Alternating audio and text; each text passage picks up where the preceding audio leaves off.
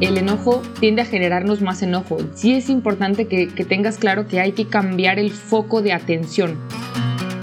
¿Te gustaría vivir una vida auténtica, plena y feliz donde puedas ser más libre? Las respuestas están dentro.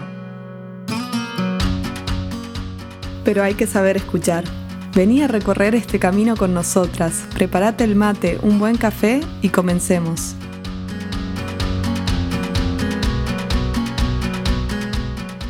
Hola, hola, ¿qué tal a todos? Bienvenidos a un episodio más de Más Libre. ¿Qué tal, Loli? ¿Cómo estás? ¿Qué tal? ¿Cómo están? ¿Cómo están del otro lado acá con el cafecito para empezar el episodio con toda? Sabes que yo creo que si les contáramos toda la logística que tenemos que hacer antes de estar aquí, no nos la creerían. Pero la verdad. Tal cual. Eh, hasta es un poco extraño que empecemos con esta gran actitud eh, el episodio de hoy, porque seguimos hablando de, de emociones, seguimos profundizando en todo lo que platicamos en la primera temporada y queremos seguir como dándole su lugar a cada emoción porque creemos que todas nos dan información y al mismo tiempo nos ayudan a vivir mejor, pues básicamente nuestro, nuestra humanidad, ¿no? Es parte de nuestro kit Sí, como ser seres más humanos. libres. Exacto, sobre todo ser, ser más libres. Eh, bueno, entonces empezamos. ¿Qué, qué, ¿Sobre qué emoción vamos a hablar hoy? Vamos a hablar acerca del enojo. ¿No, Loli? Así que ya todos vamos a cerrar los puños y poner el ceño fruncido para conectar con esta emoción Ya sé. eh, que es muy, muy conocida por todos, me parece. Sí, entonces, eh, bueno, pues si quieren vamos como analizando primero qué es el enojo, como para tenerlo un poquito más claro. Evidentemente todos hemos pasado por alguna emoción, eh, pues por esta emoción más bien, todos hemos sentido enojo, todos hemos visto a nuestros amigos, familiares estar enojados, entonces sabemos que es un estado emocional que, que puede variar en intensidad, o sea, hay de enojos a enojos, eso creo que todos lo sabemos. Y puede ir desde una irritación leve, o sea, que algo así como que diga, "Mm, esto no me encanta tanto, hasta de verdad una furia intensa. Nosotros lo conocemos como ira, que sabemos que ya raya incluso en un pecado capital, o sea, no es cualquier cosa. Entonces, eh, como otras emociones, ya lo decíamos al inicio, está acompañada de cambios eh, biológicos, o sea, nuestro mismo cuerpo, como decía Loli ahorita, cerrar los puños, fruncir el ceño, incluso la quijada, ponerla como, como muy dura, la mandíbula. Y, La quijada es la mandíbula para los argentinos que escuchen. ah, ¿en serio? Me di cuenta por el gesto que hizo Carla, porque si no, no sabía. Ah, mira, yo Sí. pensé que quijada era universal. No, no es tan universal, me parece que me corrijan acá, pero mm, eso, ¿no? Como tensar la, la mandíbula y a veces incluso se nos pone roja la cara, ¿no? Viste que hay gente que, que vos lo ves y decís, te estás poniendo rojo, Las pero no es orejas. de vergüenza, es de enojo. Las orejas. A, a mí había una etapa en la que me, me decían, que me decían así como, ¿estás enojada? Y yo, no, claro que no. Sí, tus orejas te están delatando. Ni cómo decir que no. Entonces, creo que es una gran, o sea, es una emoción que nos va a ayudar a muchas cosas, pero también hay que saberla manejar, porque si no, pues esto obviamente nos puede causar problemas, incluso físicos a nosotros y también las personas con las que nos relacionamos. Entonces, el enojo tiene más fuerza porque se nota aunque no lo digas. Eh, por ejemplo, el ambiente incluso in- eh, empieza como a sentirse tenso. Sí, el enojo incluso tiene mala prensa, ¿no? Como que uno habla de enojo y ya, "Mm, esta emoción hay que sacarla, no nos hace bien, porque estamos muy acostumbrados a ver los efectos del enojo, las manifestaciones en la conducta del enojo, lo que la gente hace cuando está enojada. Seguro estás pensando en violencia, abuso, un montón de estas cosas, eh, los gritos, el maltrato. Eh, pero ahí estamos hablando de una emoción mal manejada, ¿no? Eh, el enojo cuando no lo sabemos resolver. Entonces, tranquilos, que, que el enojo no es tan malo, que nos puede ayudar. Eh, y la idea es entrar un poco en este tema justamente para eso, para crecer en libertad y que no sea el enojo el que me domine, sino que yo pueda mantener el eje y pueda decidir qué hacer con ese enojo. Porque no, la ira es cuando uno hace caso al enojo sin pensar demasiado, ¿no? Es impulsiva la ira. En cambio, nuestra propuesta para vos hoy es que puedas empezar a reconocerlo y a vivirlo con más libertad y con más armonía. Claro, y al final tiene ciertas utilidades, por ejemplo, eh, y está ligado, aquí lo platicábamos Loli y yo cuando estábamos planeando este episodio, que va muy ligado a, este tema de, la injusticia. O sea, si algo no me gusta, es natural que yo sienta enojo. Entonces, mm, tiene como sus ciertas utilidades, pues, o sea, sirve para, para eso, ¿no? Tal cual. Por eso implica escucharnos a nosotros mismos, registrar ese enojo, registrar esa tensión, eh, para poder hacer algo al respecto. El enojo nos invita a hacer algo al respecto. Em, el problema, y ya les vamos adelantando, es que el enojo es una emoción que se ama a sí misma. Es una emoción que va a ir siempre por más. No, el enojo, viste que muchas veces se escucha, ¿no? Esto de, bueno, vos haces catarsis, decís todo lo que te enoja eh, y así te aliviás, em, o gritá en un almohadón y eso te va a calmar. Bueno, hoy se sabe que eso no funciona. Que si yo grito en la almohada, sí, bueno, tal vez me sienta un poco liberada por haber gritado, pero voy a seguir enojada, no se me va a haber ido el enojo por gritar, no se me va a haber ido el enojo por contarle a mi amiga todo lo que me, me recontra me enoja. Em, sí, me, salía que me recalienta, que es una expresión argentina, ¿no? Algo que me calienta como que me enoja. Sí. Em, eso me va a acrecentar el enojo, voy a estar cada vez más embarrada en esa emoción tan difícil de salir. Un amigo una vez me decía, es como que vos te metes en un tobogán del enojo y hasta que no terminás de bajar el tobogán no te puedes ir, ¿no? Es como que hay que tratar de no tirarse en ese tobogán. Y eso es lo difícil. Sí, híjole, yo creo que pensando en esto puede ser, yo creo que si tienes por ahí alguna libretita que anotes esto o en tu celular, lo que sea, el enojo, mientras más lo sientes, más grande se hace esto que acabas de decir no es como que se va y sí es peligroso porque de verdad he escuchado muchas personas con experiencias de que su mismo terapeuta, su mismo consultor les pidió que hicieran este tipo de actividades de catarsis, pero en verdad está comprobado que más que ayudarte a sacarlo, más lo sientes. Entonces, es importante como romper con este mito porque no nos hace bien, o sea, además todas las implicaciones y sabes que el desgaste, o sea, no sé si te ha pasado que tienes algún mm. arranque y terminas cansadísimo. Terminas agotado. Ay, sí, tal cual, está tal cual así. Eh, por eso hay que cambiar el chip, ¿no? Como decís vos, estamos acostumbrados a que entonces grito, entonces lo digo, hay que sacarlo afuera. Sí, pero no, o sea, genera más daño que reparación. Em, por eso hay que cambiar el foco de atención. Un poco la propuesta que tenemos para vos hoy es cortar en seco con el enojo. No te metas más ahí, no te embarres más. Toma distancia, pensá en otra cosa, pegate una ducha, escucha una canción que te lleve a otro lado, salí a caminar. Deja de pensar en eso que te enoja, porque si no, es un círculo vicioso que no termina. Toma esa, esa distancia para poder volver, por supuesto, porque la idea no es que, bueno, entonces todo lo que me enoja me lo aguanto, lo ignoro y ya está. No, siempre es para volver a enfrentar eso que hay que enfrentar muchas veces. Por ahí nos vendría bien un ejemplo más concreto para que nos entiendas. Pero si yo me peleo con mi pareja, por ejemplo, ¿no? Eh, porque, no sé, la típica, deja tirada, no sé, la ropa en el baño, qué sé yo. No tiene nada que ver con mi realidad, ¿ok? Nada, totalmente Nada que ver. Em, entonces, ya es la quinta vez que le digo, eh, no lo hagas más, ¿no? Entonces empieza una discusión por eso. Y eh, decís algo que lastima al otro, el otro te lo devuelve retrucado, cada vez más, más fuerte, cada vez hablan más fuerte, cada vez gritan más, llega a un punto que se vuelve muy violento. Em, si yo sigo conversando y conversando, seguramente llegue al punto de decir algo muy hiriente al otro. En cambio, si yo veo que eso está escalando y digo, para, déjame, dame unos minutos, porque así no puedo hablar. Eso no quiere decir que me voy a ir a caminar y no vuelvo nunca más y ya está, me fugué y la típica del padre que se fue a comprar cigarrillos y no volvió. No. Es para justamente calmarme, desconectarme un poco de ese enojo, salir de esa adrenalina y ese, esa cosa adictiva de que cada vez, ¿no? Hasta hablamos más rápido cuando estamos enojados, ¿no? Y somos más filosos y se nos ocurren ideas más, hasta más inteligentes. Es como que nuestra atención se, focaliza. mejor. Sí.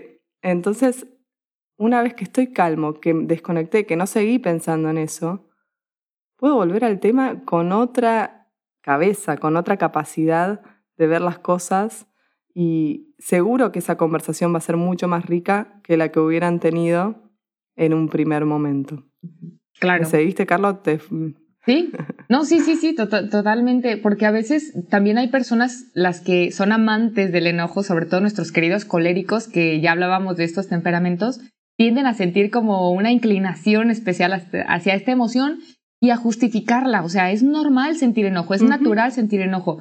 Y aquí te volvemos a decir que sí está bien sentir enojo. El tema es que lo justifiques y aunque está bien sentir enojo, no está bien hacer daño con ese enojo, que es lo que dice Loli, ¿no?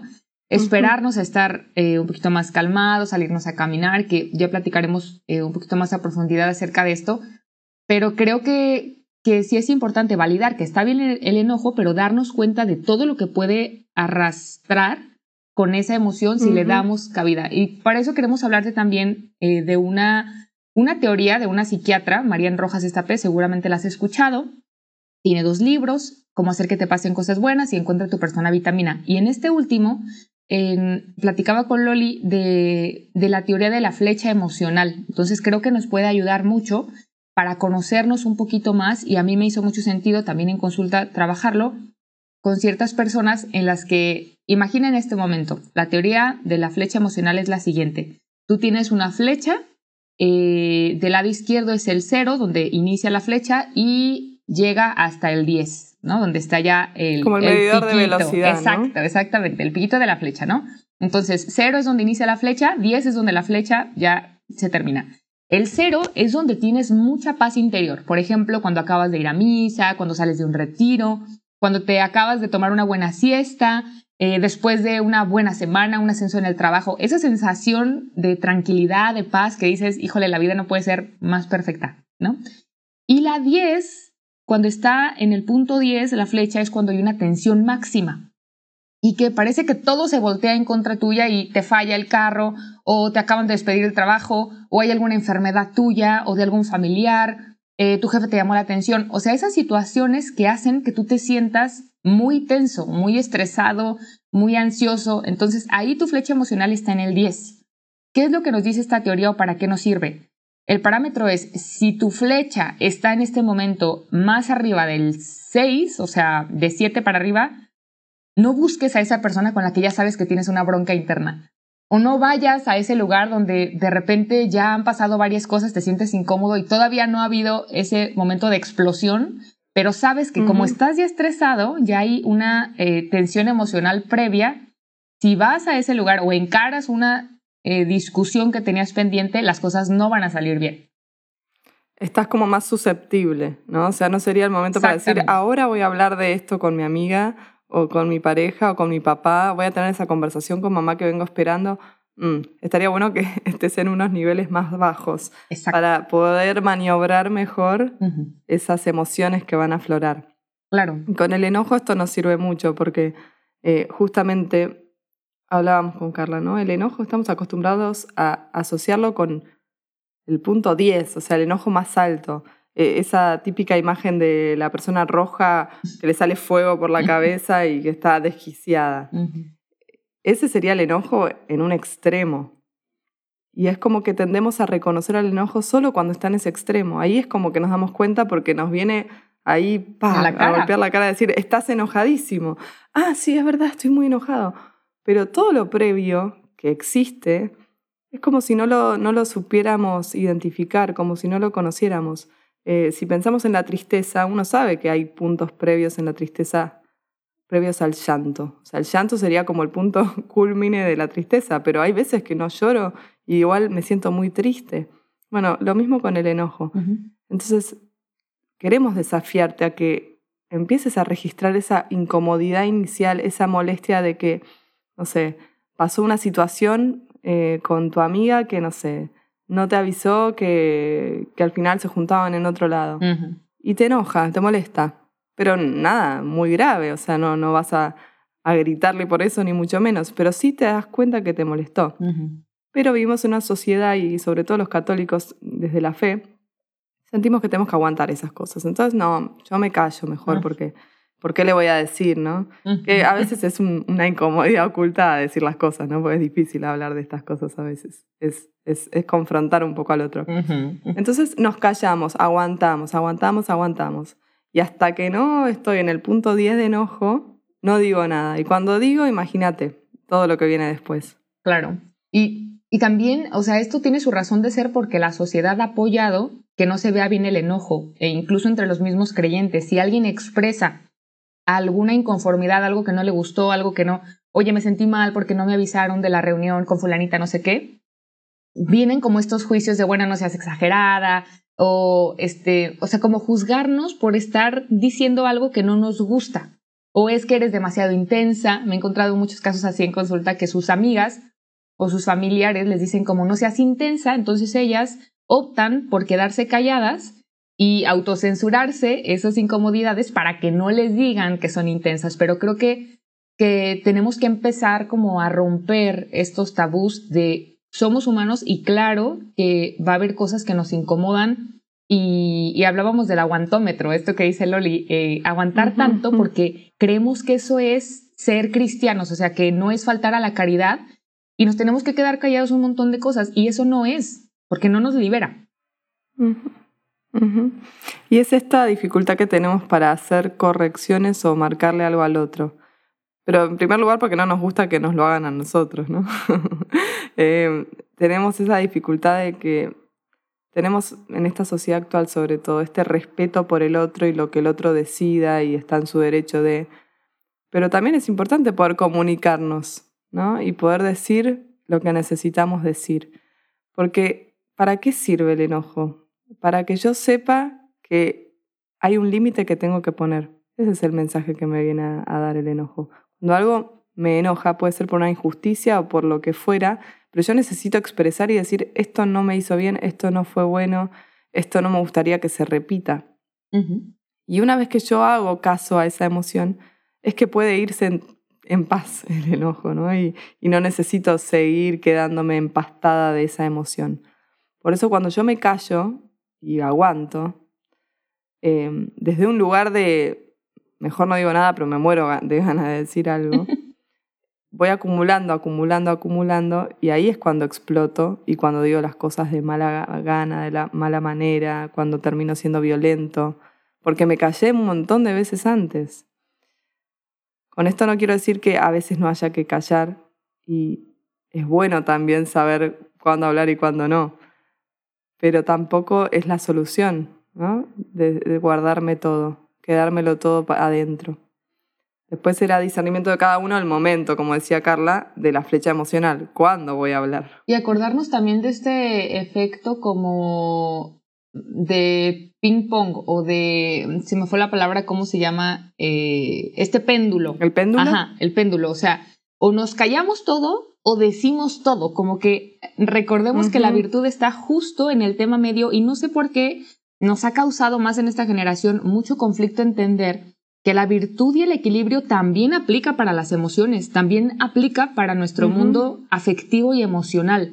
Es como que lo hemos querido separar y no está bien, o sea, e-, es verdad que hemos aprendido a validar las emociones, todas las, las emociones son buenas, pero al mismo tiempo hay que darles un cauce, hay que darles un, un camino que tienen que recorrer para llegar a la virtud, porque también estamos llamados a, a, sí, a purificar esos afectos que de Dios nos vienen, pero tenemos que aprender a manejarlos, es nuestra responsabilidad. Entonces, eh, no sé, también recordar esto, que vamos a tender o a callarnos todo, ciertos temperamentos van a tender un poquito más a esto, tal vez un melancólico, un flemático, y el sanguíneo y el colérico van a ser más fans de querer amar el enojo y decir, pues si yo me siento enojado, pues lo digo en este momento en el que lo siento y no postergo eh, el momento de decirlo. Incluso recuerdo un caso de, de una chica que me decía, es que yo quiero hablar cuando estoy enojada porque si no después se me pasa. O sea, después todo esto que le quiero decir, ya no voy a tener las mismas ideas. Exacto, para decírselo. Tal cual, tal cual. Entonces es, es complicado. Por eso un, sacerdote una vez decía, vos tenés que escribir, por ejemplo, por WhatsApp, lo que le querés decir a la persona en el momento que estás enojado, pero no enviarlo, guardártelo para vos. Mm. Y al día siguiente, todo un día después, volverlo a leer y decir, ¿lo mandaría igual o no? cambiaría algo y te vas a sorprender de todo lo que cambiarías. El enojo nos hace ser más muy impulsivos. Sí, sí, aplica para los emails con el jefe, ¿no? Ay, ahorita se lo voy a decir y mejor déjalo en borrador. Mm. no lo mandes. Sí, sí, sí. Hasta que ya... El borrador es clave. Lo pienses y, lo enfríes un poco. Entonces, regresando a la idea que decía Loli, el enojo tiende a generarnos más enojo. Entonces, sí es importante que, que, tengas claro que hay que cambiar el foco de atención. O sea, si tú sigues pensando en ese enojo, primero sí hay que reconocerlo, pero si sigues pensando en ese enojo y sigues platicando de ese enojo, lo que va a pasar es que lo vuelves más grande, incluso puedes volverte también muy demandante para las personas que están a tu alrededor. O sea, que ya lo te empiezan a etiquetar como el que se enoja de todo, que ya no te quieran decir nada porque saben que eres como ese cerillito que con cualquier cosa ya se prende, se enoja, o incluso mm, que te vuelvas una persona un poquito perdón por decirlo así, pero como muy cansona, muy demandante, porque siempre tiene algo de qué quejarse o qué enojarse eh, y decirlo a sus amigas.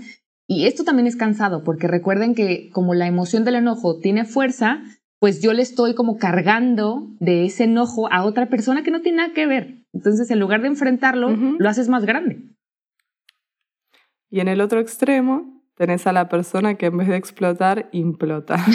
o sea, explota para adentro, ¿no? Escuchaba el otro día un niñito que en el jardín le habían sacado la comida y no había dicho nada, ¿no?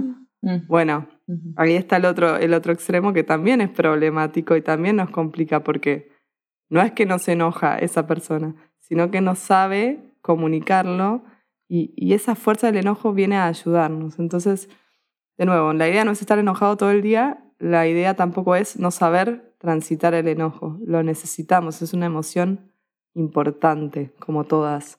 Sí, y regresamos justamente al tema del péndulo. O digo todo en el momento en el que estoy tan enojado, o no lo digo y me quedo callado. Incluso con esta implosión tiene repercusiones en nuestro cuerpo. Personas que todo el tiempo tienen colitis nerviosa, que tienen tensión en el cuello. Es todo ese enojo que no han querido reconocer y que se lo hacen a sí mismas. Y también tiene que ver con esta mala prensa que decía Loli, que no nos enseñan a manejar el enojo. Entonces mejor me callo para evitar problemas, pero también es una habilidad, sobre todo Loli ahorita que tiene a su pequeñito, pero ya que crezca un poquito más, llegar un momento en el que tendrá que enseñarle a defenderse. Y esto no quiere decir que va a ser el niño agresivo que está golpeando a todas las personas que se le cruzan en el camino, pero si alguien, por ejemplo, me saca lonche, como tú decías, ¿qué voy a hacer? ¿no? O sea, ¿cómo voy a encarar y cómo voy, a enfrentar a esas personas el bullying que, es tan conocido? ¿Cómo lo voy a hacer para que ese enojo lo pueda canalizar y poner un límite? O sea, no nos enseñan a, lidiar con eso. Y vuelvo, y vuelvo a los católicos. ¿Cuánto nos cuesta enojarnos a los católicos? Porque parece que no estás siendo un buen cristiano. ¿Por qué te enojas si vos crees en Dios y sabes que tenés que amar a todos?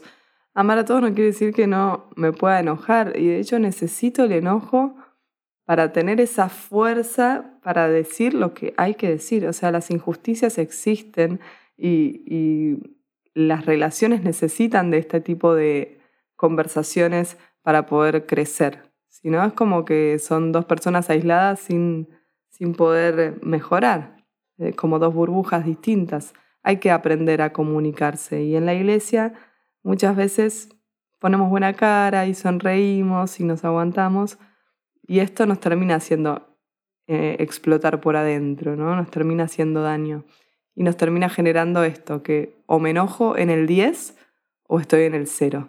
No sé manejar el enojo desde un lugar punto medio. y, y fíjate los efectos que puede tener esto también como para ir concluyendo.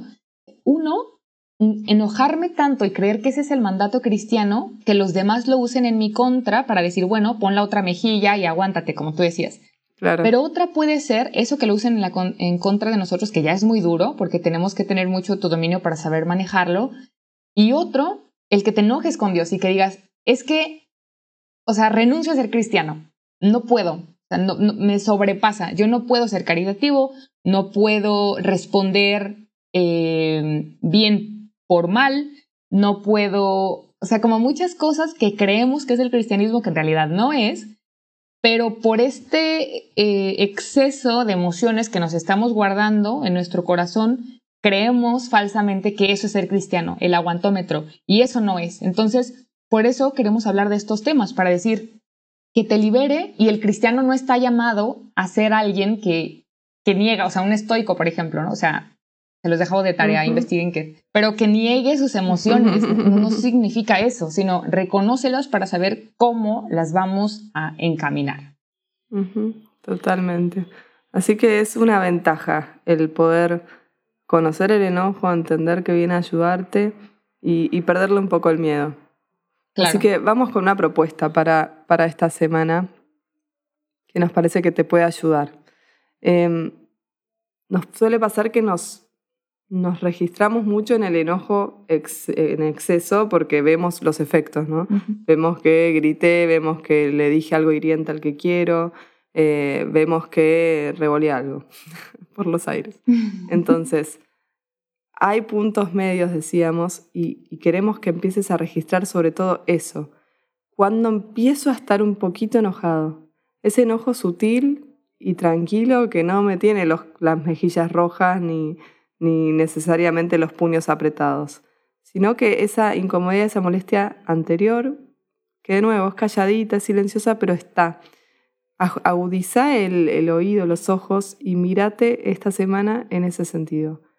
Registra qué es lo que te incomoda, lo que te molesta, sin que llegue a un nivel tan alto. Em, por ejemplo, esto que decíamos de la discusión, ¿no? Em, si yo veo que estoy en un nivel bajo, capaz es un buen momento para hablar de esto que me molesta. No necesito esperar llegar a no tener más control ni dominio sobre mi persona. Sí, me encanta. Yo creo que ahí está esa actividad y nos ayuda también a, ¿sabes qué? No pasar por el gran o la gran incomodidad de la culpa. Porque cuando estoy enojado digo cosas de las que luego me arrepiento, te dejamos esta actividad. Y bueno, pasamos ahora a lo que es el centro de este proyecto y de todo lo que queremos compartirte, que es la palabra de Dios. Esta, esta cita bíblica es de Juan capítulo 18. El contexto es cuando Jesús está a punto de iniciar su via crucis y lo presentan ante el sumo sacerdote. Entonces, nos dice aquí la palabra de Dios, el sumo sacerdote interrogó a Jesús sobre sus discípulos y su doctrina. Jesús le respondió, he hablado abiertamente a todo el mundo, he enseñado siempre en la sinagoga y en el templo, donde se reúnen todos los judíos y no he hablado nada a ocultas. ¿Por qué me preguntas? Entonces, eh, aquí se enoja el sumo sacerdote porque Jesús le dice eso, el por qué me preguntas esto, si al final todo el mundo sabe quién soy yo, todo el mundo sabe lo que yo he hecho, y le dan una bofetada. El sumo sacerdote le da una bofetada a Jesús y el sumo sacerdote le dice, así contestas al sumo sacerdote, después de la bofetada, ¿no? Jesús le respondió, si he hablado mal, declara lo que está mal. Pero si he hablado bien, ¿por qué me pegas? Aquí la sabiduría de nuestro Señor. Entonces, justamente es esto. Fíjense cómo, obviamente sintió incomodidad, obviamente sintió enojo. Pero aquí, ¿qué hubiera sido lo más normal, no? Pues claro, que Jesús le regrese la bofetada y más fuerte, ¿no? ¿Cómo te atreves a decirle esto al Hijo de Dios? Sin embargo, fíjense cómo ese autodominio, cómo ese carácter de Jesús nos enseña y nos modela esto que nos decía Loli en la actividad reconocer esos puntos en los que estamos antes de explotar.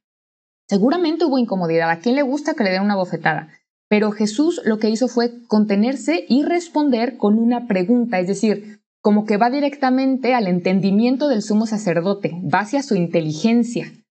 Entonces, eh, una pregunta que es a la vez un límite para el sumo sacerdote y una ayuda para quien te ofendió, porque una pregunta hace reflexionar a quien me hiere. Entonces, claro, aquí el sumo sacerdote estaba totalmente endurecido en su corazón, no, no se conmovió y, no reflexionó para nada con esto que hizo nuestro Señor, pero nosotros sí podemos hacerlo con las personas que de repente sentimos ese enojo eh, o las que nos, nos están haciendo daño, preguntarles, ¿no? Como para poner un límite y al mismo tiempo decir, bueno, yo reconozco que eres un ser inteligente y te lo digo con toda la caridad, pero sí te pregunto, o sea, ¿por qué es que me tratas así? Por ejemplo, Em, como simulando esto que nos dice nuestro Señor. Si yo he actuado bien, ¿por qué me pegas? Entonces, bueno, te dejamos con estas ideas, te dejamos con, con esta visión del enojo y pues esperamos que te ayude, que, que puedas interiorizarlo un poquito, que hagas tu tarea, que por favor nos sigas en las redes sociales y pues que continuemos en el siguiente episodio muy pronto. Sí, así que Damos por terminado el episodio de hoy. Gracias por escucharnos hasta acá. Te invitamos a que nos sigas en redes sociales, Más Libre Podcast y en Instagram, y que nos puedas seguir escuchando semana a semana. Muchas gracias. Nos vemos la próxima. Hasta luego. Un abrazo a todos. Bye. Chao.